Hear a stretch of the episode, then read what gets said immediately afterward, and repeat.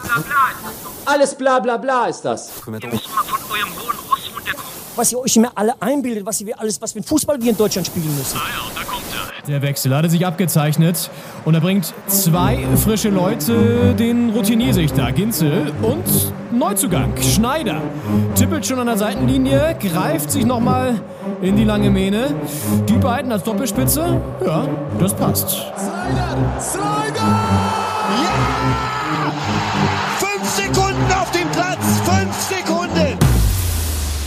Doppelspitze, der Fußball-Podcast. Das Original. begrüßt euch am Sonntag, dem 5.12. zur Folge 78 und zum zweiten Advent. Äh, Advent, Advent, ein Lichtlein brennt, zum zweiten Mal jetzt. Und ähm, ich sitze hier bei mir zu Hause und äh, mir zugeschaltet über mal wieder äh, die äh, digitalen Kommunikationskanäle ist äh, mein lieber Kollege Leon Ginzel. Äh, Leon, ich begrüße dich. Hallo Henning, schön dich zu hören, dich zu sehen, auch wenn es ja über die Entfernung jetzt nur ist und ich nur ein, ein, ein, ein relativ klares Bild hier über die Software sehe, über die wir uns zugeschaltet haben. Ähm, freut mich, dass wir uns ähm, am, am zweiten Advent, äh, jetzt ja jeden Advent quasi immer sehen und den zusammen begehen, aber noch nie eine Kerze angezündet haben eigentlich. Das, das stimmt. Wir haben ja letzten, am ersten Advent saßen wir noch nebeneinander und äh, da haben wir es äh, auch die Kerze sein gelassen. Äh, brennt bei dir gerade eine Kerze? Ich sehe im Hintergrund keine. Nein, ich, hab, ich wollte mir äh, tatsächlich dieses Jahr mal einen Adventskranz selber basteln, bin dann aber wieder zu faul gewesen. Beziehungsweise ich stand dann so am Blumenladen und habe dann überlegt, ja, eigentlich ganz geil. Und dann dachte ich, naja, aber ich kann jetzt auch nicht irgendwie hier das alles so, so einfach nur aus Tannenzweigen dahin drapieren. Dann müsste man sich irgendwie auch so eine, so eine Schale noch holen, worauf man das macht. Und da ist es dann schon wieder dran gescheitert. Also vielleicht mache ich das aber jetzt noch diese Woche. Dann habe ich noch zwei Chancen, habe ich ja noch. Ja, ist immer der Druck da, dass auch die, die Kerzen irgendwie äh, dann alle werden. Also wenn man jetzt nicht angefangen hat am ersten Advent, dann kommt man ja kaum noch hinterher mit der Zeit. Also sie hätten ja schon seit, seit zwei Wochen, würde die eine Kerze ja schon dauernd brennen. Das stimmt. Ja, Das sind absolut. immer so fette Blockkerzen, die nicht, die einfach, die wollen einfach nicht zu Ende gehen. Die wollen nicht, dass Weihnachten wird. Ja, das ist richtig. Ah ja, wie bist du Ja. sonst schon so in Advents- und Weihnachtsstimmung eigentlich? Ach kaum. Also ich habe jetzt mit, äh, mit ein paar äh, Kollegen so ein, so ein Julclub äh, Wichteln. Also wir haben uns gegenseitig gezogen und jeder schenkt jemandem anderen was, aber niemand weiß, von wem er was kriegt. Und ähm, das machen wir übernächste Woche und ich, ich habe noch nichts. Das darf man nicht, nicht laut sagen eigentlich, aber ich habe, ich habe nicht mal noch nichts besorgt. Ich habe noch keine Ahnung, was ich besorgen soll. Das ist aber kein Schrottwichteln, sondern schon auch Geschenke, die Spaß machen sollen oder die so ein bisschen auch ähm, die wirkliche Geschenke sind dann, ja? Ja, schon, aber man kann am Ende natürlich immer sagen, äh, ach so, ich dachte Schrottwichteln. Ach so, das war jetzt als Gag gemeint. Ja, Ja. kein Wunder, dass du dich nicht freust. Äh, nee, es ist schon ernst gemeint, leider. Okay. Das macht es ja nochmal schwieriger. Ja, aber eigentlich auch schöner, finde ich immer, weil dann gibt man sich auch ein bisschen Mühe und überlegt ein bisschen, das ist eigentlich ganz cool. Ja, Und- man kriegt auch was Besseres. Ja, Im Idealfall, ja. auf jeden Fall. Ich freue mich auch drauf, aber das ist so, also das ist das Einzige, was gerade bei mir auf Weihnachten hindeutet eigentlich. Ich habe äh, nicht besonders dekoriert und ähm, bin auch noch nicht so richtig in festlicher Stimmung, obwohl ich schon einige Glühweine meine, meine Kehle hinunter habe gleiten lassen. Äh, aber die Weihnachtsstimmung war noch nicht dabei im Glas. Naja, vielleicht kommt das ja noch. Das kommt ja vielleicht noch. Ja. Wollen wir kurz äh, erzählen erstmal, was wir vorhaben? Dann, dann kann ich hier schon mal anteasern, habe ich noch tatsächlich eine ganz frische, eine ganz frische äh, Fußball-Promi-Bäcker-Geschichte, die mir heute Morgen passiert ist. Aber lass uns kurz vielleicht auf die Themen des, der, der heutigen Ausgabe schauen. Der 78. hast du gesagt, sind wir, ne? 78? 78, genau. Ah, Wahnsinn, ey. Wir gehen auf die 80 zu. Wir sind, wir gehen am Stock so ein bisschen schon. Krass. Ähm, nee, aber äh, natürlich brisant und da hat nicht nur, haben nicht nur zwei Kerzen, da, da war es erst noch eine Kerze, aber da hat die ganze Hütte gebrannt in Dortmund gestern. Denn äh, da war der Klassiker, Dortmund-Bayern, ähm, und sehr strittige Szenen. Das werden wir besprechen. Die Bayern gewinnen da 3-2, aber ein Elfmeter hat für, für Aufregung gesorgt. Ähm, und dann werden wir natürlich auch auf die Spiele schauen, die sonst noch anstanden. Leverkusen führt 7-1. Hallo, was war da los? äh, und ähm, Hoffenheim, Frankfurt, natürlich Mainz-Wolfsburg. Und dann ähm, ein Verein, der es dir ein bisschen angetan hat. Henning, Bochum. Auf jeden Fall, der VfL Bochum ist äh, zurück in der Bundesliga und äh, das hat ähm, der FC Augsburg zu spüren bekommen. Ähm, da gab es äh, da gab's einen Auswärtssieg, kann man schon mal sagen, ist ja, ist ja schon passiert. Und da werden wir jetzt drauf gucken, äh, wie der VfL Bochum diese, diese Aufstiegssaison äh, bisher so, also bis jetzt erfolgreich äh, gestaltet hat, obwohl es eigentlich gar nicht so gut losging. Richtig. Ähm, dann noch zwei Spiele. Bielefeld-Köln. Gut, ähm, 1-1.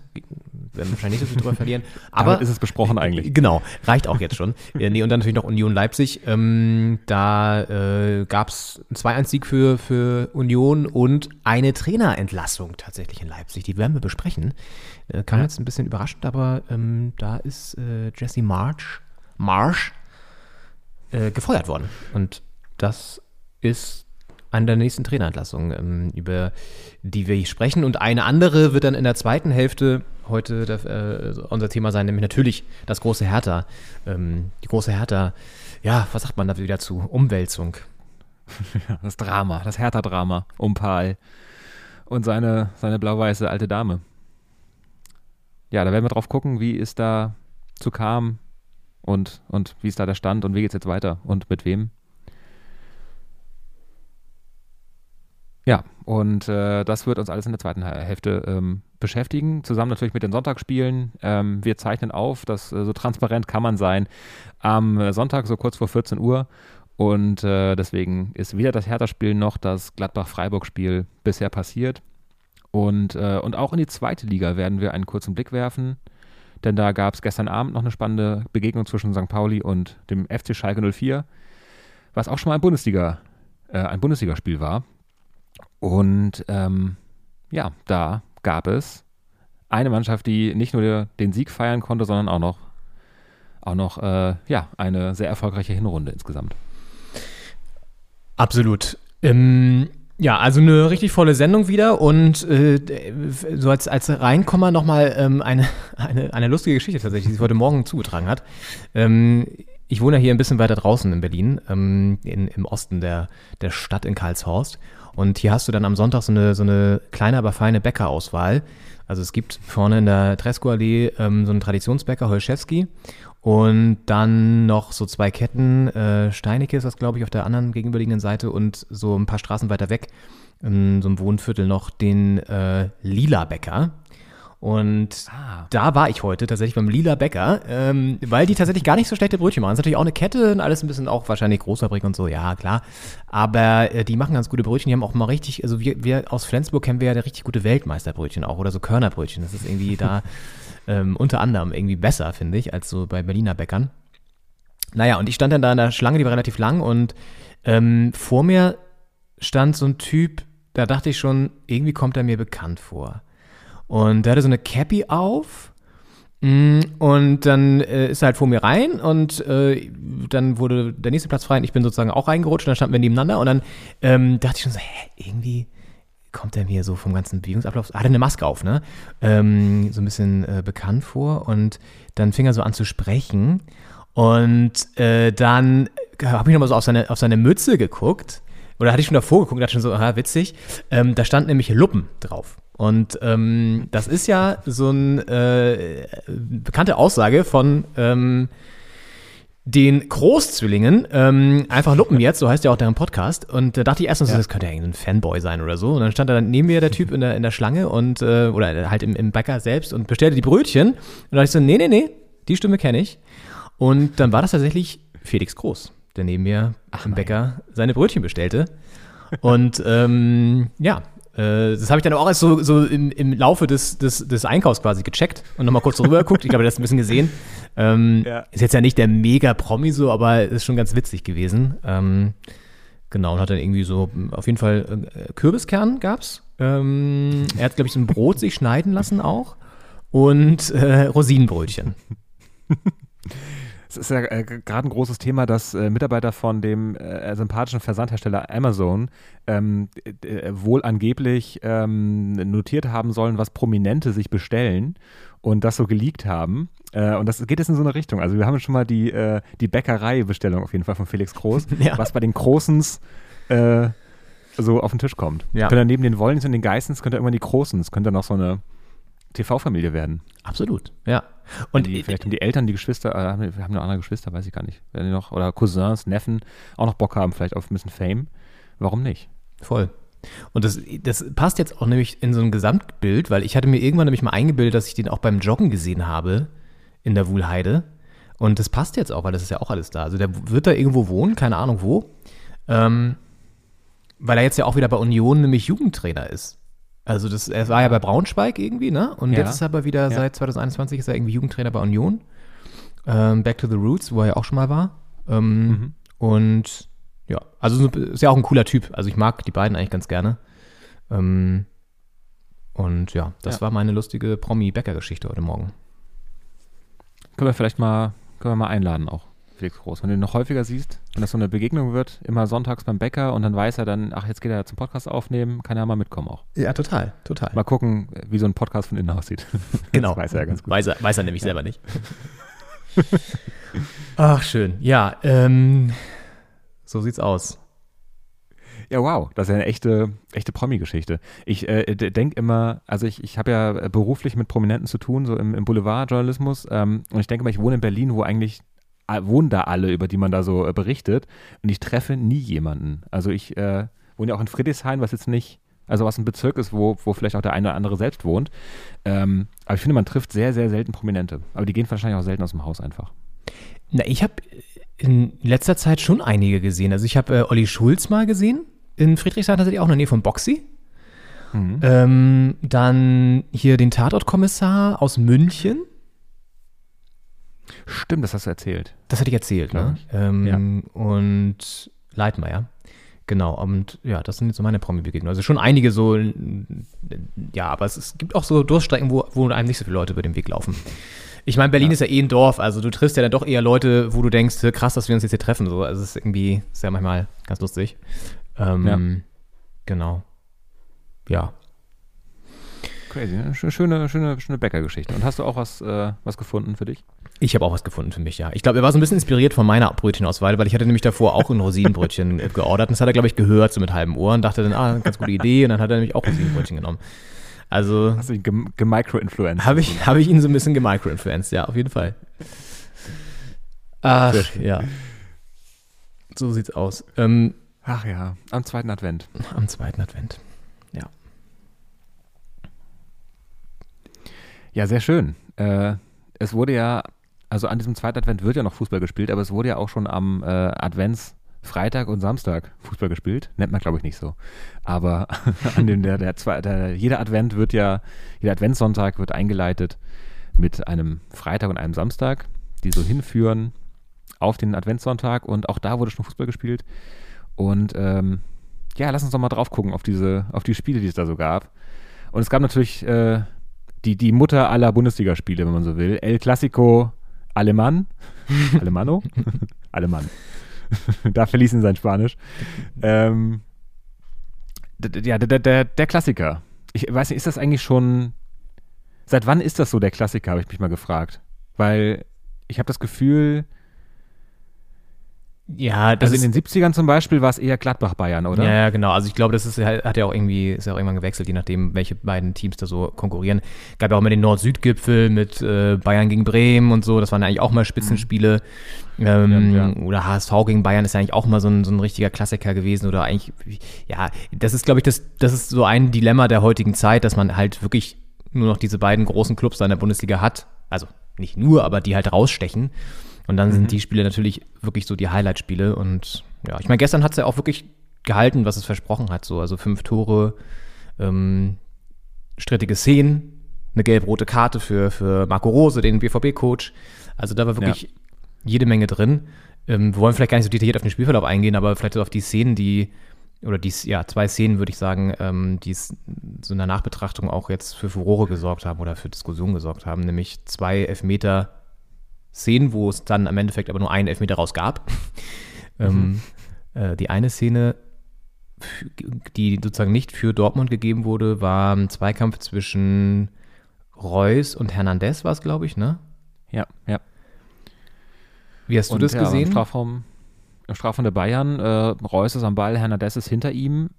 Es, es sah erst so aus, als hätte es unten am Fuß einen Kontakt gegeben. Also Reus fällt und äh, die, die Dortmunder Spieler ähm, fordern lautstark einen Elfmeter, äh, der nicht gegeben wird.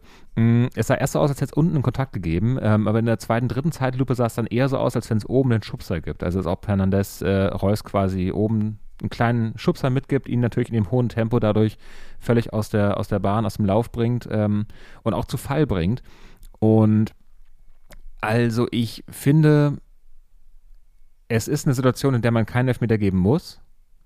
Es ist was, was man, glaube ich, aus dem Live-Bild des Schiedsrichters nicht unbedingt sehen kann oder muss. Aber dass äh, der, der Videoschiedsrichter da sagt, musst du dir nicht angucken, war nix, find, fand ich. Also, gerade so im Lichte der Dinge, die in letzter Zeit so nochmal angeguckt wurden, äh, Bremen-Schalke, äh, kann man, könnte, hätte man da gut nochmal auf jeden Fall den Schiri äh, zum Monitor schicken können, äh, dass er sich nochmal ein Bild machen kann, auch mit zwei, drei Zeitlupen, äh, das vielleicht nochmal besser äh, einschätzen kann. Äh, Gerade natürlich auch vor dem Hintergrund, dass es dann äh, in der zweiten Halbzeit noch eine Situation gab, wo dann der Videoschiedsrichter eingegriffen hat, dass nämlich die Bayern äh, im Strafraum der Dortmunder ähm, zu einem Elfmeter kamen durch ein, ein fragliches Handspiel. Mhm. Ja, wo, wo Mats Hummels irgendwie hochsteigt und den Ball so unglücklich mit dem Ellbogen berührt, ne? Ähm, Ja, aber und so eingequetscht irgendwie Ja. zwischen, zwischen anderen Spielern. Also man hat das Gefühl, woanders kann der Arm gerade gar nicht sein. Also es ist, ja, es waren irgendwie zwei, zwei so Kann-Situationen. Und ich fand es vor allem äh, etwas, ähm, äh, etwas erstaunlich, dass, ähm, dass die unterschiedlich gehandhabt wurden. Vor allem vom Videoschiedsrichter im Sinne von, soll man nochmal drauf gucken oder nicht? Voll. Und das ist auch ähm, so, glaube ich, der, der, der Grund, warum danach die Emotionen so hochgekocht sind, weil wäre er bei dem anderen Ding rausgegangen, hätte sich das angeguckt auch und hätte dann vielleicht gesagt, nö, für mich kein Elfmeter, dann hätte man gesagt, okay, er hat sich wenigstens nochmal angeschaut. Und bei der, bei der anderen Situation dann ähm, wäre es quasi so ausgleichend gewesen. So war es jetzt halt einfach irgendwie sehr einseitig, was auch der Videoschiedsrichter so gemacht hat. Ne? Ähm, auf der anderen Seite, weil du auch meintest, dann kann ich das nochmal angucken. Es, der Videoschiedsrichter Schiedsrichter soll ja wirklich nur eingreifen, wenn es eine klare Fehlentscheidung aus seiner Sicht war. Also, ne, also wenn der jetzt sagt, okay, das ist für mich ein ganz klarer Elfmeter dann, und dann ihn rausschickt, dann ist das sozusagen so. Ähm, wenn er ihn nur rausschickt, um zu sagen, guckst dir lieber nochmal an, weil ich bin mir auch nicht so ganz sicher, das ist ja eigentlich auch der, der falsche Weg. Also das, da sind wir wieder beim, beim Grundproblem des VARs, glaube ich, ähm, der noch nicht so richtig klar nach wie vor, oder der schon klar definiert ist, aber der halt immer noch unterschiedlich ausgeführt wird, ähm, beziehungsweise dann auch zu so krassen Fehlentscheidungen ausgeführt wird, wie jetzt gegen äh, Bremen gegen Schalke. So, das verunsichert einen ja nach wie vor auch ein bisschen dann immer. Ähm, ja, aber auf jeden Fall, vielleicht hören wir mal kurz rein, wie das so auf Dortmunder Seite angenommen wurde. Äh, Erling Haaland danach im Interview ähm, bei einem englischsprachigen TV-Sender. He, he was not amused, sagen wir mal so. Yeah, he said no, there's no need. Like uh, arrogant. Uh, no, I have to. I have to calm down a little bit now. Yeah, he was arrogant, and um, yeah, I will not say more. No, that is. And then the situation with Hummels making the penalty. You were down there. How did you see that? No, I no one saw it, uh, but uh, I don't know about the hand rule. That's how it is. So I don't know, uh, but uh, no one saw it. But uh, when a handball is a handball. How is the atmosphere? I I understand you know come Shit. from the dressing room. How is Shit, shit, shit, shit. Ja, Erling, Ja, ich finde schön, dass er sich da Erling. nochmal gestoppt hat. Also, dass er sagt, äh, like an arrogant. Und das nächste Wort wäre vermutlich justiziabel gewesen. Ja, Äh, ja. ja. ja, he was, he was arrogant. Das geht, das kann man sagen. Ähm, ja, na, die Stimmung ist natürlich, äh, ist natürlich shit. Das kann man auch verstehen, weil man, es war ein auf, aufopferungsvoller Kampf. Äh, und es, es geht halt auch um sehr viel, weil ich meine, der Sieger wäre Tabellenführer gewesen. Man hat dann dieses eine Spiel schon mal gewonnen gegen den direkten, direktesten Konkurrenten. Äh, und da geht's einfach um eine ganze Menge und sowas dann auch mit einem mit so einem Elfmeterpfiff zu entscheiden. Ich meine, gut, es war jetzt nicht die, die 90. Minute, es war eher so die 75. Aber trotzdem, ähm, es, es äh, gibt so einem Spiel, das, das sehr viel geboten hat. Äh, der der Sky-Kommentator meinte, dieses Spiel ist eine einzige Großchance. Äh, das hat es ganz gut auf den Punkt gebracht. Ähm, es gibt so im Spiel dann einfach ein schlechtes Gefühl am Ende. Also klar, die Bayern freuen sich, dass sie gewonnen haben und Dortmund hätte sich auch gefreut, wenn sie den Elfmeter bekommen hätten äh, bei dem vermeintlichen Foul da an Reus äh, und dadurch gewonnen hätten. Äh, man nimmt es ja auch mit, aber als, als neutraler Zuschauer gerade vielleicht äh, fühlt man sich da so ein bisschen um, weiß nicht, so den ehrlichen Ausgang einer, einer eigentlich großartigen Partie betrogen. Mhm. Ja, zumal der Elfmeter Ja, dann ja auch der so ewig dann ja auch so Lewandowski ausgeführt wurde, natürlich Lewandowski-Manier und Lewandowski-Manier Rubel sogar noch dran war dran und, war und, und, ja, ähm, alles so ein bisschen, alles so ein bisschen- bisschen, ja, mit so einem Geschmäckle, mit so einem natürlich Geschmäckle natürlich aber, ja, aber es ist, ist jetzt so passiert, Ist jetzt so und, passiert ähm, und, ähm, ihr gefühlt ist nach jedem Spiel, ist nach jedem Spiel Dortmund Bayern gibt es immer Bayern einen Schiedsrichter, Schiedsrichter. Hab ich so Ja, irgendwie, ich so irgendwie in Erinnerung. Erinnerung. Ist vielleicht ja auch so Ist eine vielleicht Frage, ja auch so eine Frage, ob das dann irgendwie auch irgendwie ein Muster ist. ein Naja. Muster ist. Naja. Ähm, Ähm, ja, die Bayern jetzt eben ja, auf jeden Fall erstmal vorne, vorne nicht weg, aber haben erstmal jetzt einen kleinen, Puffer sich da rausgearbeitet. Ja, es ist, es ist der eklige Zeitpunkt. Wir waren davor ein Punkt davor, jetzt sind sie vier Punkte vor, vor Dortmund. Ja. Und das ist ja im Basketball, sagt man ja, äh, ein, ein One-Play-Game, wenn du mit zwei Punkten hinten liegst, weil du dann mit einem Dreier quasi mit einem Spielzug, äh, also ich hoffe, ich hoffe, das heißt so, ich meine, es heißt so, so ähnlich, ähm, dass du mit einem Spielzug quasi äh, noch gewinnen kannst, theoretisch. Ja, ja. Und wenn du halt drei Punkte hinten liegst, kannst du mit einem Play noch, äh, noch ausgleichen und ab vier Punkten, so wie die beiden jetzt halt führen, ähm, kannst du halt, musst, brauchst du zwei Angriffe, um auch zu gewinnen. Und äh, so ist jetzt halt auch. Also die Bayern können jetzt aus eigener Kraft Meister werden, das konnten sie vorher auch, aber mit, mit einem Dortmund-Sieg wird es halt anders aussehen und das ist halt immer so eklig, dass du einen Stolperer brauchst, um quasi wieder dran zu sein, schon Mhm. am, am 14. Mhm. Spieltag. Ja, Ja. voll. Voll. Ähm, Ähm, ja, also ja, also ein rassiges, ein rassiges, Spitzenspiel ein rassiges auf jeden Fall. Spitzenspiel auf jeden Ähm, Fall. Ähm, Und, und was, was dann, dann 15.30 Uhr 15:30 los war in los war in Leverkusen, war dann ähm, nicht war dann unbedingt ein, ein, ein Spitzenspiel, aber ein ein, Spitzenspiel, aber ein- ein Acht-Tore-Spiel. ein Acht-Tore-Spiel. Ähm, und zwar, und zwar Leverkusen, Leverkusen mit einem Kantersieg, mit einem Kantersieg gegen Fürth, gegen Fürth zu sieben 1. zu 1. Ähm, Ähm, Patrick Schick, Patrick Schick viermal, viermal Leverkusen, Leverkusen. ziemlich krass. Ziemlich krass. Und, Ja. ähm, ja, der Aufsteiger ähm, bleibt der weiterhin Aufsteiger bleibt glücklos weiterhin und fast auch und punktlos, hat nur einen einzigen Punkt, einen einzigen steht Punkt, abgeschlagen auf dem letzten Platz und Platz und wird sich schon mal so langsam, aber so langsam, sicher müssen, die nächste äh, Saison die wieder nächste Saison zweiklassig wieder zu spielen, würde zweiklassig ich zu spielen, würde ich behaupten. Es sei denn, da passiert noch ein kleines Fußballwunder.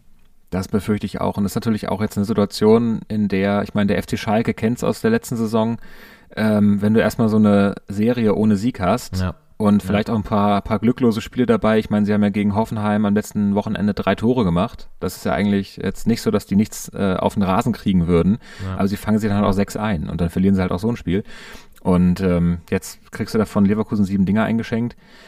Ähm, da verliert, verliert man natürlich so ein bisschen den, den Spaß und auch die Leichtigkeit. Und äh, ich meine, klar ist nochmal ein Unterschied, weil Schalke hat den Anspruch gehabt, letzte Saison eigentlich oben in der Bundesliga mitzuspielen. Äh, und dann kam diese Niederlagenserie ähm, oder die Sieglosserie. Als Aufsteiger hast du diesen Druck nicht. Du hast das, das Ziel Klassenerhalt, du willst 15. werden am Ende mindestens. Und ähm, trotzdem wird es jetzt ganz schwer, nochmal ein Spiel zu gewinnen. Also es wird passieren. Ich denke nicht, dass die da mit einem Punkt absteigen werden. Aber es wird einfach von Spiel zu Spiel immer schwerer. Und ich denke auch, dass die, die Prognose ist da eher Abstieg. Ja. Ja. Henning, bist du noch da? Ja, das Bild ist stecken geblieben. Das Bild ist stecken geblieben. Ja, leichte technische Ja, da bist du wieder. Schwierigkeiten Ja, da bist du wieder. Ah, Verbindung ist äh, ein bisschen ist, gerade äh, gewesen. Ein bisschen gut. gerade gewesen. Ja. Aber gut. So. Technische Schwierigkeiten hier im Stream. Aber hörst du mich jetzt wieder? Ja. Ich höre dich wieder. Okay, super. Perfekt. Ja, es ist zwischendurch manchmal Ja. ein bisschen laggy, aber gut. So ist es nun mal in den Ja. Zeiten heutzutage. Also gucken, vielleicht bleibt es drin, vielleicht schneiden wir es. Ja, richtig.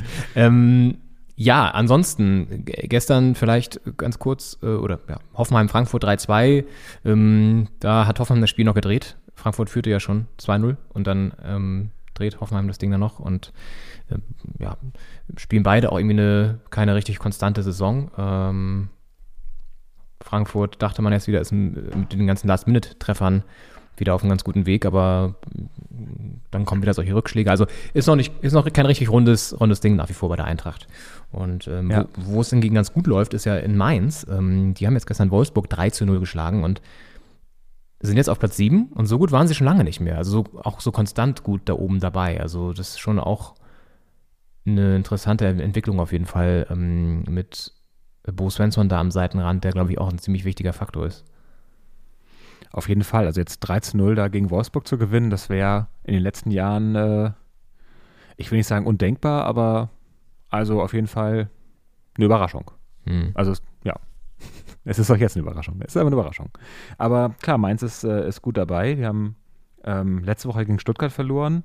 davor gegen Köln unentschieden, aber also sie holen halt die Punkte auch, auch gegen die Mannschaften, wo man sie holen muss. Also Augsburg besiegt, äh, Bielefeld besiegt ähm, und gegen Freiburg zum Beispiel nicht verloren, also ein Unentschieden gespielt, äh, Hoffenheim besiegt, Fürth besiegt. Ähm, also in den Spielen, wo man quasi die Punkte auch erwarten kann oder auch damit rechnen kann, dass die kommen, da, da holen sie die Punkte. Und das macht so Mannschaften, es ist äh, in Bochum ja nicht anders, dann auch erfolgreich. Ist ja auch das, das Hertha-Problem, dass man dann zu häufig dann, weiß nicht, gegen Köln oder gegen andere Teams die Punkte nicht holt. Ja. Deswegen dann weiter unten steht, als es sein könnte. Ja. Total. Mm, Und die angesprochenen Bochumer äh, haben es ja gestern auch wieder auswärts bewiesen, dass sie zu Recht der beste Aufsteiger aktuell sind und auf Platz 10 stehen, nämlich 3-2 gewonnen. Die haben wirklich eine spannende Entwicklung in dieser Saison hinter sich, die Bochumer, ähm, der VfL. Und da haben wir einen Ton vorbereitet vom Trainer, Thomas Reis. Genau. Der das äh, eingeordnet hat, also das Spiel jetzt gegen Augsburg und ähm, dabei, also ich würde sagen, unaufgeregt ist. Hören wir mal rein. Ja, äh, typisches Spiel wieder für uns.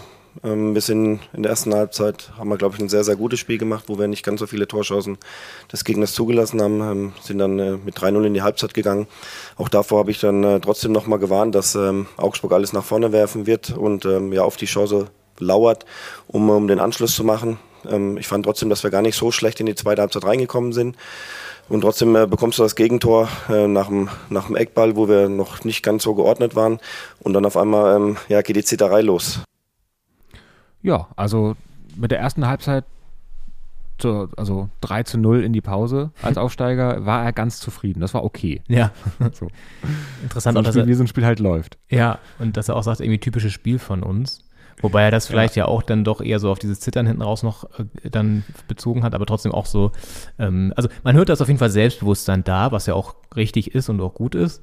Ähm, ja, und da jetzt sozusagen den zehnten Platz zu festigen, ist ja auf jeden Fall der richtige Schritt. Oder das richtige Schritt, aber es ist auf jeden Fall ja ein, äh, ein, ein bemerkenswerter ähm, Status für einen Aufsteiger, wenn man das zum Beispiel mit Fürth auch vergleicht. Ja. Bochum hat jetzt 19 Punkte. Das ist ja, wenn man mit dieser 40-Punkte-Kalkulation für den Klassenerhalt da ausgeht, die berühmte halbe Miete fast schon. Mhm. Und äh, es ist ja noch drei Spiele zu gehen, wie, der, wie man neumodisch sagt, ähm, bis, bis zur Winterpause und äh, quasi jetzt schon fast die, quasi das Soll erfüllt für die ersten 17 nach 14 Spielen. Das ist schon äh, sehr amtlich, gerade wenn man sich anguckt, wie, wie Bochum in die Saison gestartet ist. Weil die haben von den ersten fünf Spielen haben sie äh, nur eins gewonnen und vier verloren. Und da sah es eigentlich äh, so aus, als wenn wenn es die klassische Aufsteigerrolle ist, äh, quasi die Bundesligisten, äh, die Alteingesessenen kommen dann, fahren nach Bochum und nehmen die Punkte mit. Am, am ersten Spieltag in Wolfsburg verloren, am zweiten Spieltag haben sie dann gegen Mainz gewonnen, auch überraschender, also was überraschenderweise, aber ist ja ein Spiel, wo man damals dachte, gut, haben sie gegen Mainz gewonnen, Mainz jetzt auf Platz 7, ähm, auch äh, rückblickend stark, äh, und verlieren dann gegen Köln, gegen unsere Hertha und äh, nicht zuletzt auch gegen die Bayern, und zwar mit 7 zu 0, äh, holen sich da in München eine Klatsche ab. Und zu dem Zeitpunkt mit quasi drei Punkten aus fünf Spielen und auch Niederlagen gegen, ich sag mal, Köln und Hertha, wo man jetzt vielleicht als Aufsteiger auch denkt, vielleicht erwischen wir die auf dem falschen Fuß und holen da was. Ähm, das ist schon ernüchternd gewesen damals und äh, umso beeindruckender, dass jetzt quasi die Entwicklung äh, nach 14 Spielen auf 19 Punkte zu sein, ähm, da dabei rausgekommen ist. Also not bad Bochum. Und es ist ja auch eine Mannschaft, die wir quasi äh, aus unserer Kindheit und Jugend auch als Bundesligist kennen. Und äh, mit, mit Thomas Reis damals noch als, als Mittelfeldspieler. Ähm, also wäre ja schön, wenn die sich so ein bisschen etablieren könnten. Mhm. Hätte mal wieder ein Traditionsverein nach oben und so. Und ich glaube auch, dass gerade so ein 7-0 dann halt ähm, nochmal ein richtiger Weckruf dann auch war. Also das kann entweder ein richtiger Weckruf sein oder ein richtiger ähm, Knick nochmal. Ähm, in dem Fall war es ein Weckruf, glaube ich auch. Also nicht, dass es jetzt danach sozusagen äh, konsequent immer bergauf ging, aber schon auch eine, eine deutlich- deutliche Steigerung dann da und auch nicht mehr so eine krassen Ausreißer. Das kann der Mannschaft Ja. natürlich auch helfen dann. Ne? Ähm, ja, ansonsten Bielefeld, Köln 1-1. Ja, also Köln spielt weiterhin eine ganz gute Saison. Bielefeld dümpelt da weiter vor sich hin, wird bis zum Ende wahrscheinlich wieder gegen den Abstieg kämpfen, was ja auch irgendwie okay ist. Und für Köln vielleicht so ein kleiner Dämpfer, wobei die, glaube ich, auch nach wie vor ganz zufrieden sind, wie es läuft. Ähm, zumindest ist man da ja relativ weit weg von den Abstiegsplätzen. Das ist ja auch schon mal nicht schlecht aus Kölner Sicht. Wo es hingegen gar nicht gut läuft, wo man aber jetzt auch nicht so viel Mitleid hat, äh, ist in Leipzig. Denn die haben jetzt am Freitagabend schon verloren bei Union mit 1 zu 2 und haben jetzt danach ihren Trainer entlassen, der gar nicht mehr an der Seitenlinie stand sowieso, weil er eine Corona-Infektion hatte, by the way. Ähm, und Jesse March ist jetzt weg. Stattdessen übernimmt sein Co-Trainer Bayer Lorzer. Ja, das ist so seit langem mal wieder eine Krisensaison bei Union, äh, bei Union bei Leipzig, ne? Auf jeden Fall. Platz 11 jetzt gerade aktuell und das ist natürlich äh, weit hinter den Ansprüchen, die man hat. Ähm, in den letzten Jahren ja immer ganz oben mitgespielt. Und das wird jetzt äh, zunehmend schwer. Also es sah ja am Anfang schon so aus, als wenn man da jetzt einiges, äh, als wenn sich einiges ändern müsste. Mhm. Und äh, das ist nicht der Fall. Jetzt eine Niederlage gegen, gegen Union. Ich meine, das passiert den Besten. Es ist ja vor kurzem erst unser blau-weißen Hertha passiert. Äh, aber dennoch, ähm, also sehr überraschend. Und äh, ja, verdeutlicht, dass es bei, bei Leipzig gerade ähm, wahrscheinlich tiefergehende Probleme gibt als so einen kleinen Leistungsknick. Und ähm, dann ja folgerichtig den, den Trainer zu wechseln. Ist natürlich lange war, war Jesse Marsch ja noch nicht im Amt.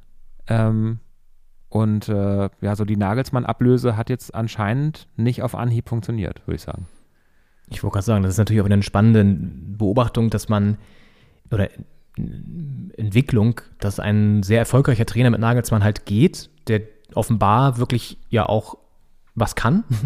Äh, und, und äh, das macht sich dann ja meistens sichtbar, wenn der weg ist, so, ne? Und das, äh, ja, zeigt sich jetzt einmal mehr, dass eine Mannschaft dann irgendwie wieder eine neue, neue Ausrichtung braucht und so und ähm, dann auch wieder, ja, erstmal sich finden muss, letztendlich. Und ähm,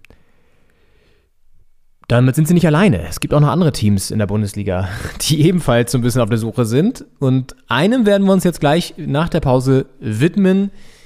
Und ja, es ist ein Team, das Henning und ich beide sehr, sehr gerne mögen. So viel sei schon mal verraten. Ähm, ich würde sagen, ihr macht euch nochmal einen kleinen frischen Tee, nascht nochmal von eurem Plätzchen und dann nicht erschrecken. Aber wir sind gleich zurück und es wird ein bisschen lauter. Das können wir schon mal sagen. Das stimmt. Ja, bis gleich. Bis gleich. Ich habe so etwas noch nie erlebt. Was will euch damit provozieren? Was, was soll das sein? Sag mal zu Nein. mir, dann weiß ich wenigstens. Ja. Das, wie unschwer zu hören war, hm, liebe Doppelspitze-Fans, war Paul Dardai. Und damit herzlich willkommen zurück hier zur zweiten Hälfte dieser Ausgabe am zweiten Advent. Und äh, es war ein Trainerknall, wie die äh, größte Boulevardzeitung noch Deutschlands titelte online. Ähm, und den haben wir ja gerade mal akustisch umgesetzt, weil wir das so witzig fanden, dass das so als Trainerknall bezeichnet wurde unter der Woche. Aber ja, Paul Dardai gefeuert, von seinem Job entbunden als härter Chefcoach und ähm, dann ersetzt letztlich durch Taifun Korkut, der heute seine Premiere geben wird gegen den VfB Stuttgart, ja sein ehemaliger Verein ähm, beim Auswärtsspiel jetzt auch in Stuttgart. Das heißt, er wird da die, die, die Wege vielleicht noch kennen vom, äh, von der Kabine aufs Spielfeld. Mm, ja, und wieder mit dabei, natürlich auch in der zweiten Hälfte, ist Paolo Henning Schneiderino aus ähm, Sao Paulo zugeschaltet. Ich grüße dich. Ja, ich grüße dich auch. Ähm, ja, der Hertha-Knall, äh, der Hertha-Knall, der, der äh, Trainerknall bei der Hertha äh, jetzt hier nochmal ähm, eingefangen ist. Das, das, das Schade bei Print, äh, dass man es nicht hört. Ne? Also es ist natürlich ein Ja. tolles Wort, äh, eine Ja. tolle Kreation von dem Redakteur, aber man hört es einfach nicht. Und jetzt hat man es hier nochmal Podcast. Man kann es nicht Ja. lesen, den Podcast. Das ist auch schade. Aber äh, dafür konnten wir das nachliefern. Ja, das müsste in der Zeitung so eine Funktion geben, in der Ge Ge Ausdruckung, dass man da so was abdrücken Also wie, wie kennst du diese Geburtstagskarten, die man so öffnet, dann wird da so eine Geburtstagsmelodie abgespielt. Und so ähnlich müsste ich mal, würde ich das mal so vorschlagen, der, der Zeitungsbranche, dass man so Ja. gewisse Erweiterungen einbaut in der, in der Printausgabe, wo man einfach so, so, ein, so eine leichte Erhebung so runterdrücken kann und dann äh, läuft da so eine, wird das so akustisch dargestellt. Ja, Prince Not Dead. Das ist auf jeden Fall das ist die Zukunft äh, des ausgedruckten Mediums auf jeden Fall. Das sehe ich auch, ja. Wird Ja. sehr teuer in der Herstellung, aber dafür kann man das bestimmt auch wieder beim Preis dann äh, reinholen später. Ja, das sind ja so Sammlereditionen auch. Dann, äh, man, man versteckt immer so in der Gesamtauflage irgendwie so 1000 Stück und wenn man die bekommt, dann äh, ist es richtig geil und dann sind die irgendwie so in 20 Jahren sind die irgendwie 100.000 Euro wert oder so. und werden dann ja, versteigert. jeder- bei Christie's. Zeitung, ja. Ja. Okay, ähm, ja, Hertha also mal wieder im, im äh, Trainerauswechselmodus, im Wir müssen aktiv werden Modus. Und äh, diesmal hat es eben mal wieder Paul erwischt, der ja eigentlich wiedergekommen war, um den Verein wieder mal eine, in eine ordentliche Spur zu bringen und jetzt auch wieder gescheitert ist. Ähm, wie bewertest du das, Henning? Was, wie, wie hast du das so in der Nachschau jetzt auch empfunden?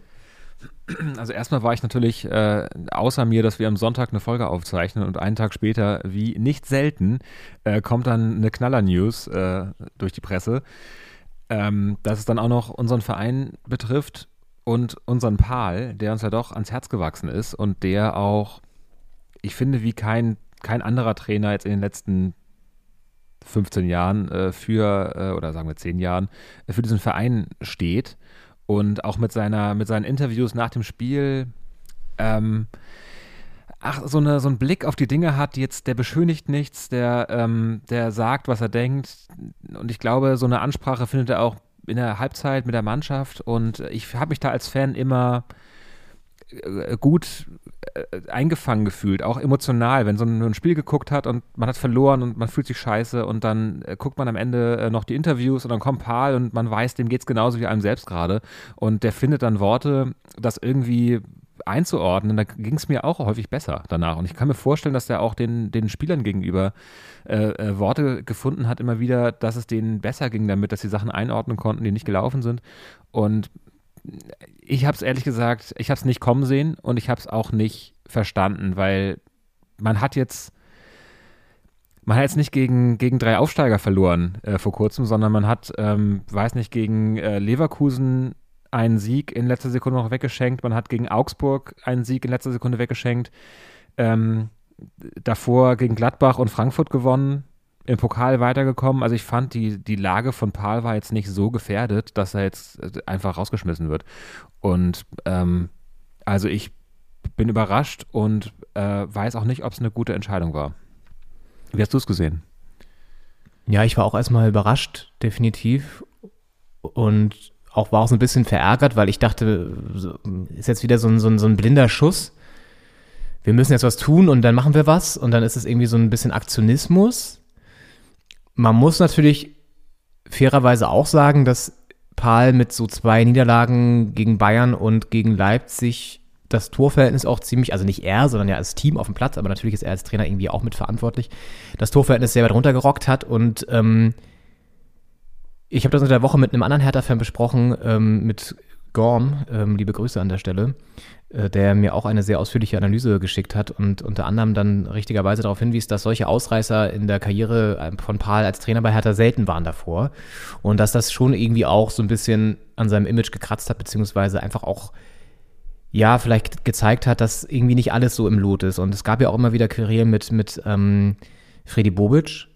Also es war auch intern, glaube ich, nicht alles gesund.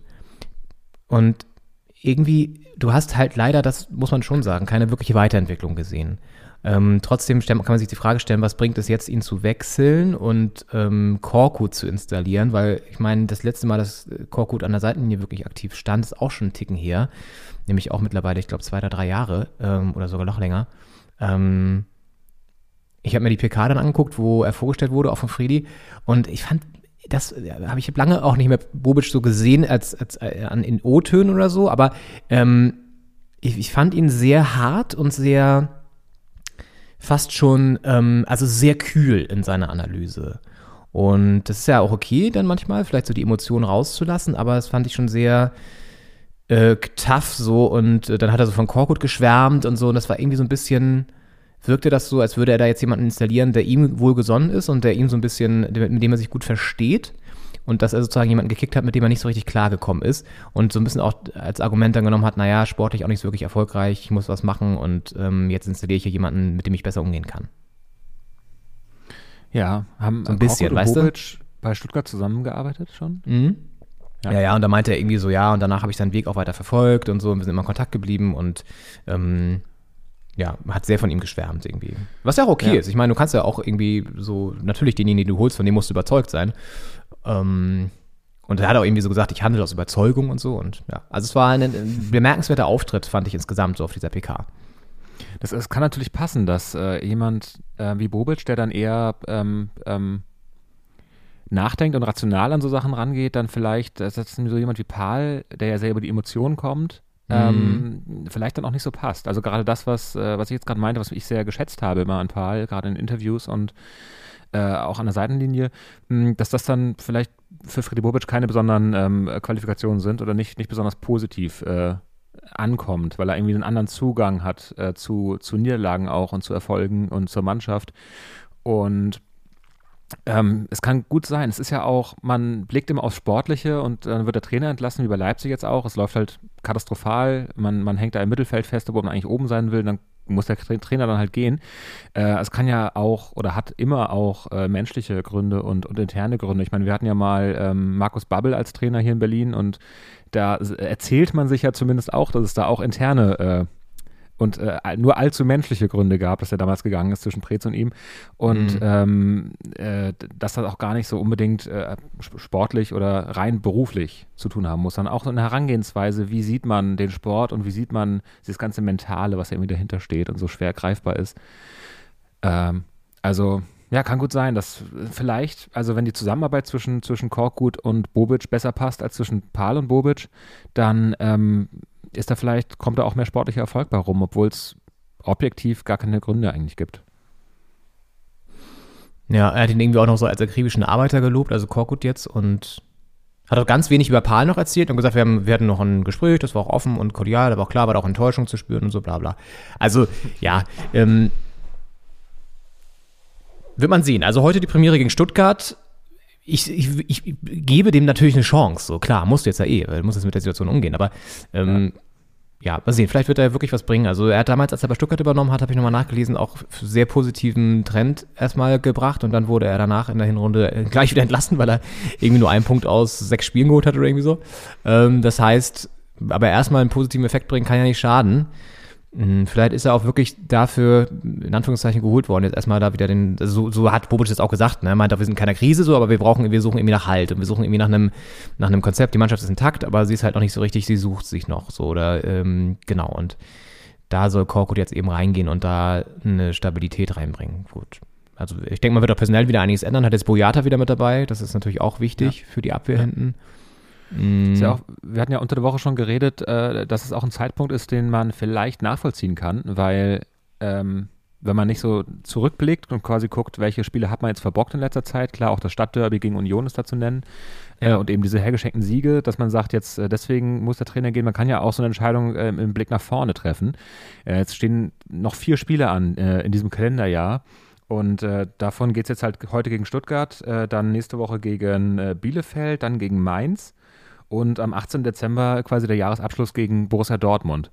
Und das sind jetzt drei Spiele, wo man sagen kann, da kann man gut punkten. Aus den Spielen sollte man auch Punkte holen. Und gegen Dortmund muss man dann gucken, was geht. Und klar, wenn man jetzt äh, Paul, an Paul festgehalten hätte und es wäre so, ich sage mal, weitergedümpelt, wie es jetzt in den letzten, letzten Wochen so lief und man holt dann vielleicht hier einen Punkt, da einen Punkt, äh, schenkt hier einen Sieg her, da äh, kämpft man sich zurück, dann geht man vielleicht damit zwei, drei Punkten durch diese machbaren Spiele und hat dann Dortmund und kassiert dann vielleicht eine Packung und dann hängt man da unten im Keller drin, es ist Weihnachten und keiner kann sich so richtig freuen äh, und, und eine besinnliche Zeit da genießen. Mm, Vielleicht wollte man einfach einem neuen Trainer jetzt auch die Chance geben, ähm, machbare Spiele vor sich zu haben. Mhm. Ja, das könnte auf jeden Fall auch eine, eine, eine, ein Grund gewesen sein. Also, ja, wir, wir wollen ja so ein bisschen ja auch schon ähm, ähm, anteasern, dass wir in Zukunft, also in Zukunft in den nächsten Folgen auch mal ein bisschen drauf schauen, wie Hertha seit der ganzen Windhorst-Geschichte eigentlich so, so, so funktioniert oder auch nicht funktioniert. Ähm, weil es ja schon auffällig ist, seitdem das Geld da ist, gibt es Unruhe. Das ist ja meistens so, ne? weil klar, das weckt natürlich Begehrlichkeiten und auch vor allen Dingen äh, Ansprüche. Aber seitdem Windhorst eingestiegen ist, gab es ja nie wirklich so eine Phase, wo man gesagt hat, geil, es läuft richtig gut, wir haben Spaß. So. Sondern es ist halt immer irgendwie sehr unruhig geblieben und das ist halt schon auffällig und das mal ein bisschen noch zu analysieren, auch was sich Windhorst auch verspricht überhaupt davon, ähm, so viel Geld da reinzupumpen in so einen Verein und letztendlich ja bisher noch nicht so wirklich den Erfolg zu haben. Ähm, mit so Personalien auch wie Jens Lehmann da auch so ganz wild und so. Also alles so komische Aktionen. Ähm, und da mal ein bisschen näher drauf zu schauen, das haben wir uns jetzt vorgenommen für die nächsten Wochen und genau, werden euch da so ein bisschen mal vielleicht noch ein, ein paar Insights hoffentlich liefern können. Genau, seit Ende Juni 2019 äh, ist bekannt oder wurde bekannt gegeben damals, dass äh, Lars Windhorst einsteigen wird mit seiner, äh, mit seiner Firma. Und ähm, genau diese quasi jetzt ja zwei, zweieinhalb Jahre äh, werden uns mal angucken und, und äh, mal schauen, was da, was so dahinter stecken kann, auch warum jemand in Fußball investiert und ob da reine Investitionsgründe dahinter stehen oder irgendwie auch so Prestige. Ist ja auch, man hat das Gefühl, so in Paris, ähm, da wird investiert, einfach damit man zeigt, wir, wir bezahlen euch das jetzt und dann gewinnen wir die Champions League. Hat bisher nicht funktioniert. Und äh, ähm, aber was da auch anderes dahinter stecken kann und wie so die Personalien so gelaufen sind und die Entwicklung so ist, man, man verliert so ein bisschen Überblick, weil das läuft ja schon zweieinhalb Jahre und äh, man denkt immer, ja, man weiß jetzt, da ist irgendwie Geld da, aber ähm, man weiß, es ist Geld da und es ist wenig Erfolg gekommen bisher. Ähm, und die Spieler kommen und gehen irgendwie und ähm, da lohnt sich, glaube ich, nur ein Blick drauf mal. Absolut. Werden wir für euch beobachten. Und dann gibt es ja heute noch ein zweites Sonntagsspiel, was auch relativ spannend ist, weil sich da ein Verein nach einer kräftigen Derby-Niederlage wieder präsentieren muss, nämlich Gladbach, die ja das 1 zu 4 gegen Köln noch im, in den Knochen haben und jetzt gegen Freiburg spielen, die ja sehr gut drauf sind. Auch unglücklich ja. verloren haben letztes, letzte Woche, aber äh, ja, ansonsten eine sehr gute Saison spielen. Ist nochmal ein schöner Abschluss des Spieltags. Da ist, glaube ich, auch einiges drin in dem Spiel, habe ich das Gefühl.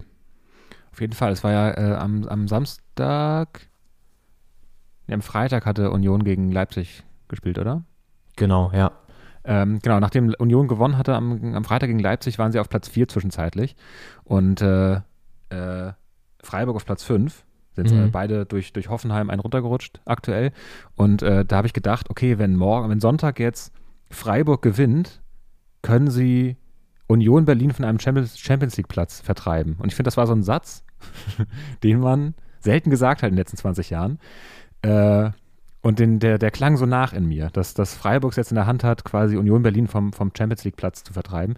Und das sagt eigentlich viel aus über diese Saison, weil äh, klar, dadurch, dass zum Beispiel Leipzig äh, nicht ganz oben mitspielt, ist da auch so ein bisschen Platz. Also unter den ersten sechs, äh, sechs äh, Plätzen sind jetzt äh, Union und Freiburg dabei zum Beispiel. Und äh, das sind zwei Mannschaften, für die es wahnsinnig läuft. Und ähm, ja, Freiburg, bin sehr gespannt, wie sie sich dann schlagen.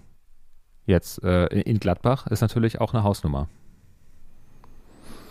Definitiv. Und ich hatte ja vorhin irgendwie, es war mir gar nicht so bewusst, dass Hoffenheim so weit oben jetzt steht, tatsächlich ja Vierter sind. Also das ist ja auch, auch krass. Die haben sich so rangeschlichen so ein bisschen. Ja, haben sich ein bisschen rangeschlichen und äh, übernehmen jetzt so äh, als Traditionsverein äh, die, die, die, die Tradi das Traditionszepter von Leipzig da oben vielleicht. So, ja. so nach dem Motto, so eine, eine Retorte muss da oben drin sein, wobei mit Leverkusen auch schon eine zweite da drin steckt. Aber ja, ähm, ja. interessant, interessant.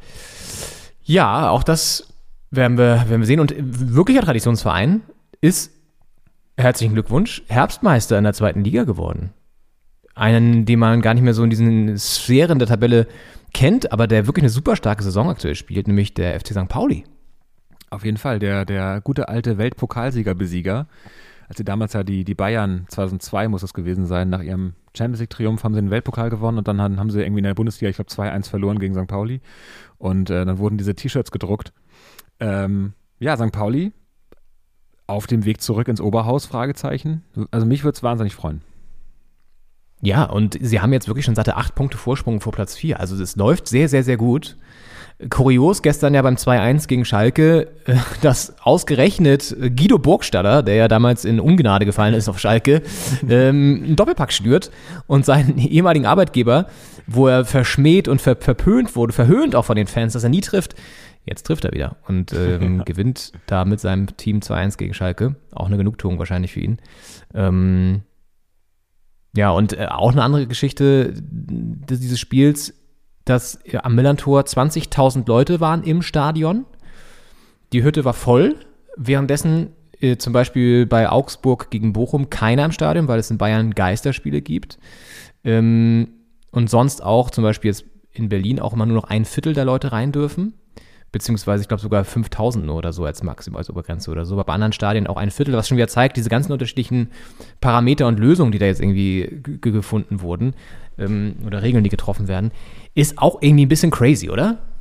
Komplett. Also in Dortmund waren genauso viele Leute im Stadion wie in St. Pauli, äh, aber das Dortmunder Stadion fasst natürlich ein paar Leute mehr. Also da war, glaube ich, so ein runden Viertel da, auch 20.000. Ähm, St. Pauli volle Hütte und in Bayern Geisterspiel. Und ich finde, das drückt wie, wie wenig anderes im Fußball gerade auch so die Lage in der Gesellschaft aus, aus weil wir hatten natürlich, äh, vergangenes Jahr hatten wir ja bundesweit Geisterspiele und da war es eher so eine Zeit der einheitlichen Regelung und alle waren auch irgendwie sich einig, wir müssen jetzt hier zusammenhalten und was machen. Und mittlerweile guckt jeder, was ist gerade noch so erlaubt und das machen wir dann auch.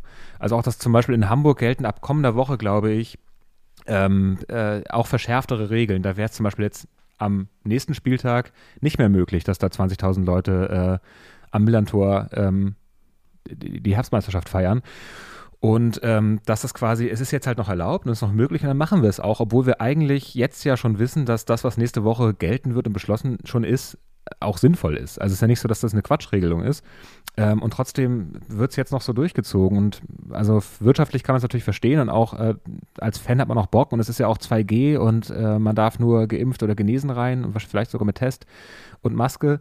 Äh, und äh, dann ist ja auch größtmögliche Sicherheit hergestellt, aber trotzdem ist es irgendwie seltsam und zumal dann auch noch äh, sowohl äh, Gramozis als auch Timo Schulz, also die beiden Cheftrainer von Schalke und, und äh, St. Pauli, beide mit Corona-Infektionen nicht am Spiel teilnehmen konnten. Also du hast da eine volle Hütte und keinen Cheftrainer an der Seite, weil die beide Corona haben. Also da treffen auch irgendwie der, der Selbstanspruch der Liga und, und die Wirklichkeit aufeinander. Hm. Ja, voll. Cr- Crazy Times nach wie vor. Crazy Times. Und ja, mal sehen, wie das, wie das weitergeht. Äh, aber schön, dass Pauli jetzt wieder da so Stabilität drin hat und ähm, da wirklich um den Aufstieg bekämpft. Das freut mich sehr, weil das wäre natürlich geil, wenn die aufsteigen und dann wieder in der ersten Liga mitspielen. Äh, womöglich ja sogar noch mit dem HSV, wenn die sich dann auch mal wieder bequemen, dann hat man ein Stadtderby wieder in der ersten Liga, ein zweites Stadtderby sogar noch. Ja, auf jeden Fall. Es ist ja in der zweiten Liga, man hat ja vorher gesagt, äh, mit Bremen, äh, Schalke, HSV, die können ja schon nicht alle drei quasi direkt aufsteigen. Wie Mhm. krass wird das denn? Und äh, Mhm. jetzt gucken wir auf die Tabelle, da ist St. Pauli auf 1, Darmstadt auf 2, Jan Regensburg auf 3. Ja. Und da kommen auch erstmal Paderborn, Nürnberg und Heidenheim und dann kommen so die, die großen Namen aus der Bundesliga ehemals. Äh, Ja. Also das äh, ist noch ein harter Weg für, für Schalke, HSV und für Bremen auch, ähm, wenn die da noch nach oben wollen am Ende. Also wollen tun sie, das, das glaube ich denen jetzt mal. Aber wenn die es auch noch, äh, auch noch packen wollen. Ja. Und du hast es ja schon angesprochen, äh, wir nehmen ja immer sonntags auf meistens und dann passieren sehr häufig, äh, wenige Stunden nach unserer Aufnahme oder ähm, montags, Sachen, die wirklich äh, nicht alles ändern, aber die, die, die auf jeden Fall nochmal äh, die, die Folge geändert hätten. Und deswegen haben wir jetzt eine neue Kategorie eingeführt, die wir in, in, in, schöner Regelmäßigkeit jetzt immer gerne äh, hinten anschließen wollen. Und die hat folgenden schönen Namen. Montagsprophezeiung. ja, die Montagsprophezeiung. Das läuft so, Henning und ich überlegen uns, okay, was könnte jetzt noch so passieren in den nächsten Stunden, in denen wir nicht mehr aufnehmen? Was könnte Montag plötzlich dann bekannt geworden sein, äh, bekannt gegeben werden? Also wir blicken quasi in die Zukunft, ähm, wie so zwei kleine Kartenleger, Tarotkünstler. Ähm, und äh, ja, was, Henning, hast du schon eine Idee? Was, was, könnte, was könnte morgen passieren? Was könnten die Gazetten online so drucken? Was wir jetzt noch nicht wissen, was wir noch nicht auf dem Schirm haben. Also es ist ja, also äh, Jude Bellingham hat sich ja sehr kritisch über die Schiedsrichterleistung geäußert äh, und Vergle Vergleiche gezogen zu äh, dem großen Wettskandal 2005 von Robert Heutzer. Und ähm, also ich kann mir vorstellen, dass es da noch ein Nachspiel gibt auf jeden Fall. Ähm, irgendwas zwischen Geldstrafe und, äh, ich weiß nicht, kann man für sowas eine rote Karte geben? Für eine Aussage? Ich glaube nicht. Ehrlich gesagt. Weiß, weiß ich gar nicht. Du kannst, also du kannst quasi von der, vom DFB gesperrt werden, glaube ich, auch wenn du den Trainer, äh, den Schiedsrichter so hart beleidigst. Jetzt ja. natürlich die Frage, ist das wirklich sozusagen eine Beleidigung oder ist das noch mh, freie Meinungsäußerung? Es ist ja auf jeden Fall schon auch, ähm, er diskreditiert den Schiedsrichter schon sehr, muss man sagen. Also ich denke mir auch, dass der DFB sich das sehr genau angucken wird. Ja, ist ja so, dass Felix Zweier war ja damals ähm, einer von, ich glaube, vier Schiedsrichtern, die so ein bisschen äh, da äh, verstrickt waren in die Sache, irgendwie am Rande damit zu tun hatten, mhm. auch, glaube zur Aufklärung beigetragen haben letztlich. Ähm, und dementsprechend ist die Verbindung natürlich da, es ist nicht völlig aus der Luft gegriffen, aber trotzdem ist es natürlich eine, eine äh, sehr fragwürdige Aussage und aus der Emotion heraus passiert, das kann man ja auch nachvollziehen nach dem Spiel. Aber äh, ich kann mir vorstellen, dass es da zum Beispiel eine, eine vielleicht eine Sperre oder eine Geldstrafe, dass die noch nachkommt, die wir leider heute nicht besprechen konnten, weil es noch nicht beschlossen war. Okay, das finde ich, das finde ich fair. Ja. Ich meine, gut, eine Trainer lassen gab es ja schon in Leipzig, die haben sie uns vorweggenommen. Äh, das hätte ich tatsächlich nämlich auch gedacht, dass da noch irgendwie was passiert. Ähm, ja. Gladbach ist noch zu stabil, aber äh, haben natürlich auch keine richtig gute Saison bisher gespielt. Also wenn die heute richtig auf die Mütze kriegen, wer weiß, vielleicht passiert dann da was.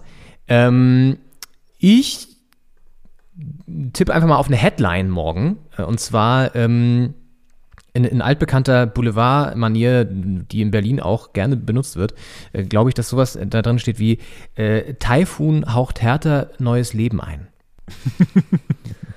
Und äh, also vorausgesetzt, sie gewinnen natürlich. Das ist so meine Prophezeiung.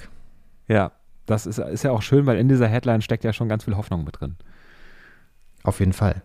Auf jeden Fall. Ich glaube wirklich, dass die BZ auch, nachdem er äh, ins Amt gekommen ist, auch wieder so, so richtig den, Klassiker bemüht hat, nämlich irgendwie äh, ein Taifun äh, wirbelt härter durcheinander oder so.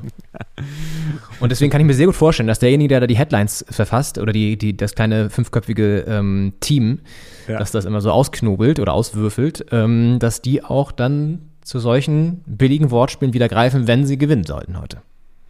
Das ist auf jeden Fall denkbar. Ja, die haben auf jeden Fall Bock. Die sind äh, angezündet, on fire und äh, mal gucken, was, was, die da, was die da bringen werden. Das sind ja allermeistens sind ja Trainerentlassungen, die uns so eingeholt haben. Ähm, jetzt zum Beispiel letzte, letzten Montag ähm, ähm, Paul, der dann äh, am Wochenende reden wir noch über die Hertha und den Zustand und einen Tag später ist der Trainer weg. Ja. Äh, und auch äh, äh, Marc van Bommel natürlich, der als, als Wolfsburg-Trainer ja auch äh, nach Aufzeichnung unserer Folge äh, entlassen wurde. Und äh, wo wir in der Folge noch einen Ton hatten, wo, wo ähm, Christian Streich sich noch hinter ihn stellt und äh, nicht gehört haben will, dass da maximal einer oder zwei vielleicht äh, Van Bommel rausgerufen haben. Ähm, und dem werden wir jetzt einfach, dem treten wir proaktiv entgegen, indem wir die Headline halt schon bringen, bevor sie Headline ist. Das ist unsere einzige Chance. Richtig. Okay, gut. Dann schauen wir mal, was so passiert. Bin gespannt, ob eine von beiden Sachen hier eintrifft. Ähm, Bellingham können wir mir übrigens auch sehr gut vorstellen. Da gibt es ja jetzt schon eine Debatte. Ja. Das wird noch für Furore sorgen. Mm, ja, dann hoffen wir, ihr habt noch einen schönen zweiten Advent, beziehungsweise einen schönen Start in die Woche wünschen wir euch. In Richtung dritter Advent dann ja schon. Ähm, und ganz großen Schritten auf Weihnachten zu. Oh ja, oh ja. So sieht's aus. Gut, Henning, ich wünsche dir auch noch einen schönen Sonntag. Ähm, du musst ja noch arbeiten, Mensch. Ich arbeite heute noch, ja. Ah, das geht heute ja. noch in die Redaktion. Ja, da viel Spaß bei. Ähm, ich werde, glaube ich, noch mal eine Runde drehen draußen. Im kalten, nassen Berlin. Der erste Schnee lag ja heute. Das hat hier die ganzen Kiddies in Karlshorst haben sich einen, einen abgefreut. äh, aber es war echt ganz cool. Also der lag jetzt nicht mega lange und auch nicht viel, aber ein paar Schneemänner wurden gebaut. Ja, stehen so, so, so kleine halb, halb ver, äh, halb geschmolzene Schneemänner ja, noch in Genau, rum. Ja. der Klassiker. Alright, gut. Dann ja, macht's, macht's gut, bleibt geschmeidig. Wir hören uns nächste Woche wieder und schauen, was so von unseren Prophezeiungen eingetreten ist. genau. Vielleicht gibt es irgendwann nur noch diese Rubrik hier im Podcast, dass wir einfach ja. äh, zehn Minuten überlegen, was könnte passieren und dann gucken wir nächste Woche, was passiert ist. Genau. Okay, in diesem Sinne, euch eine schöne Woche. Bis dahin. Macht's gut, ciao.